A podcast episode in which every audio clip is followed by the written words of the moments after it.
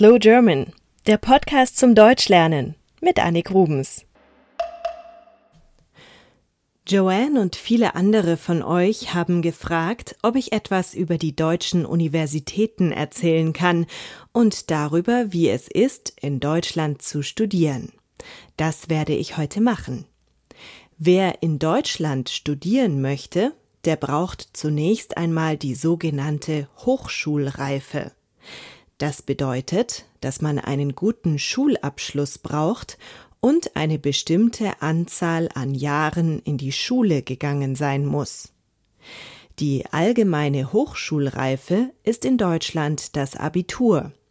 Es gibt aber auch die Fachhochschulreife. Es gibt feste Regeln, was man mitbringen muss, um studieren zu dürfen. Das ist unterschiedlich von Fach zu Fach und von Universität zu Universität. Außerdem ändert sich derzeit das gesamte System in Deutschland.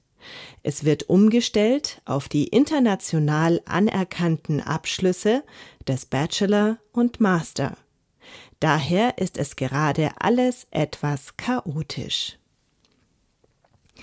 Angenommen, ich habe also das Abitur und ich möchte studieren dann gibt es trotzdem noch ein Problem. Manche Fächer sind so beliebt, dass zu viele junge Menschen diese Fächer studieren möchten. Dann kann die Universität einen sogenannten Numerus Clausus einführen. Das ist lateinisch. Es bedeutet, nur wenn ich einen bestimmten Abiturnotendurchschnitt habe, also besonders gute Noten im Abschlusszeugnis, darf ich studieren. Jetzt sage ich euch kurz, wie es früher war und heute manchmal noch ist. Da gab es nämlich das Diplom. Diese Diplom-Studiengänge werden fast alle verschwinden, weil sie durch den Bachelor und Master abgeschafft werden. Aber ich sage euch trotzdem, was das war. Zunächst einmal hat man zwei bis vier Semester studiert. Das war das Grundstudium. Ein Semester ist ungefähr ein halbes Jahr lang. Dann gab es eine Vorprüfung, das sogenannte Vordiplom. Danach hat man nochmal vier bis sechs Semester studiert im Hauptstudium und am Ende gab es die Diplomprüfung. Ein Diplom ist eine Urkunde, also ein wichtiges Zeugnis. In vier bis fünf Jahren konnte man also ein Diplom machen. Ihr habt das vielleicht schon einmal auf Visitenkarten gesehen. Es gibt in Deutschland viele Diplom-Ingenieure. Ich selber habe einen Magister Artium. Das ist so etwas ähnliches wie ein Diplom. Aber einen Magister gibt es nur in Geistes- und sozialwissenschaftlichen Fächern. Dabei studiert man meistens ein Hauptfach und zwei Nebenfächer. Ich hatte als Hauptfach amerikanische Kulturgeschichte gewählt, als Nebenfächer Politik und Völkerkunde. Der Magisterstudiengang ist sehr frei man kann sich seinen Stundenplan frei zusammenstellen und das hat wirklich Spaß gemacht. Am Ende musste ich Prüfungen ablegen, mündlich und schriftlich. Und ich musste eine Magisterarbeit schreiben, also ein Dokument zu einem bestimmten Thema, 120 Seiten lang.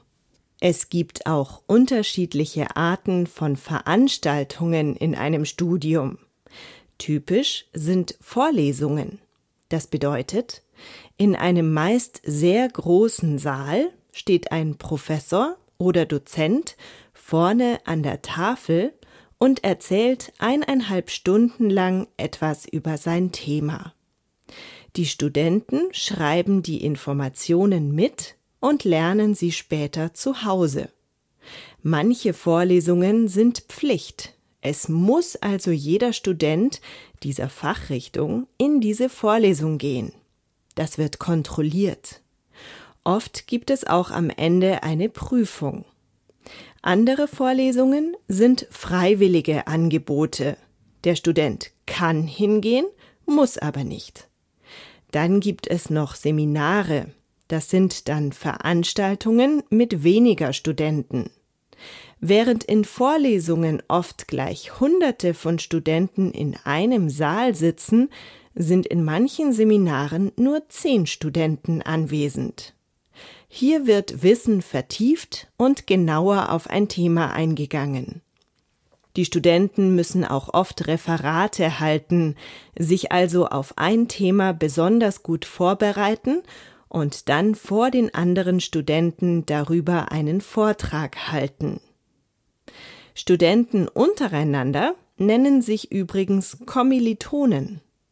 Wenn das Semester vorbei ist, hat man als Student aber noch keine Ferien, denn zunächst beginnt die vorlesungsfreie Zeit. In dieser Zeit soll man zum Beispiel Hausarbeiten schreiben.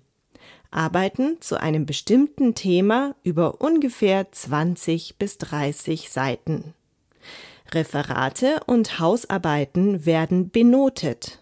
Und dann sind endlich Semesterferien. Wer Hilfe braucht, der kann bei seinem Prof, das ist die Kurzform für Professor, in die Sprechstunde gehen.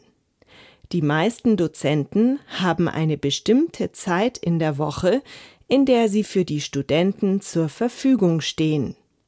Dann kann man Fragen stellen und sich Hilfe holen. Jetzt noch mal kurz zur derzeitigen Situation. Diplom und Magister wird es also nicht mehr lange geben. Stattdessen den Bachelor, der also ähnlich dem Grundstudium ist, und den Master, der das Hauptstudium beinhaltet. Es gibt noch eine Besonderheit in Deutschland, das Staatsexamen.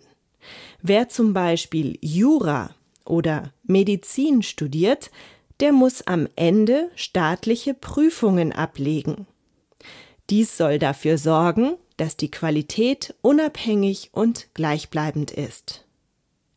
Was kann ich euch noch zum Thema Universität und Studieren in Deutschland erzählen? Es gibt einige sehr große Universitäten, wie zum Beispiel die in München. Hier habe ich studiert.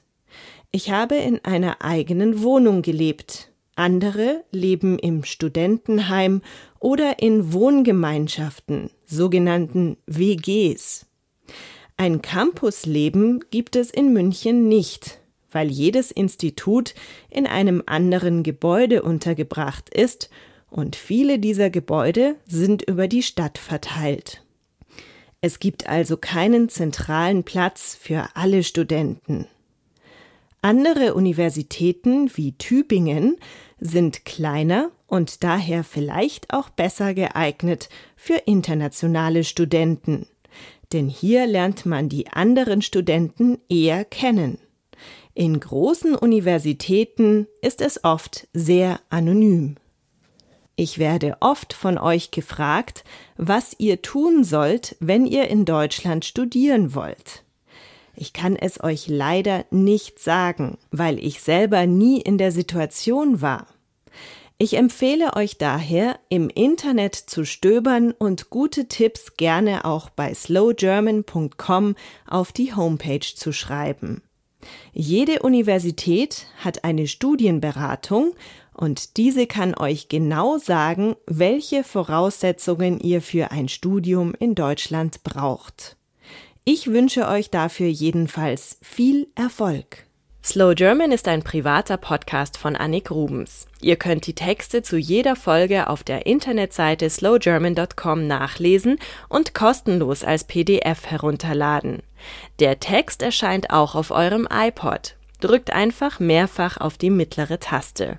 Übungsmaterial mit Vokabellisten, Multiple-Choice-Fragen und Verständnisfragen sowie einem kurzen Lückentext gibt es ebenfalls zu den einzelnen Folgen. Dieses Material ist allerdings nicht kostenlos. Genaueres unter slowgerman.com. Ich freue mich, wenn ihr im Internet einen kurzen Kommentar zu dieser Folge schreibt oder schreibt mir eine Mail an podcast at slowgerman.com. Ihr könnt Slow German auch gerne auf Twitter verfolgen. Dort schreibe ich immer wieder auch kleine Deutschland-Informationen in den Feed. Die Adresse lautet twitter.com-slowgerman. Ich mache übrigens noch zwei andere Podcasts, Schlaflos in München und Ersatz.tv. Die Adressen findet ihr auch auf slowgerman.com. Slow German is a private podcast by Annick Rubens. You can read the transcript for every episode on the internet at slowgerman.com. You can also download the transcripts for free as a PDF. The text can also be seen by clicking on the center button of your iPod. If you need further study material like multiple choice questions, translations of the vocabulary I used, and so on, you can find them too on slowgerman.com. But these materials are not for free. You can leave a comment for this episode or write me an email at podcast at slowgerman.com. You can follow my tweets at twitter.com slash slowgerman and you can download my other two podcasts, Schlaflos in München and Ersatz.tv. You can find all addresses and more information on slowgerman.com.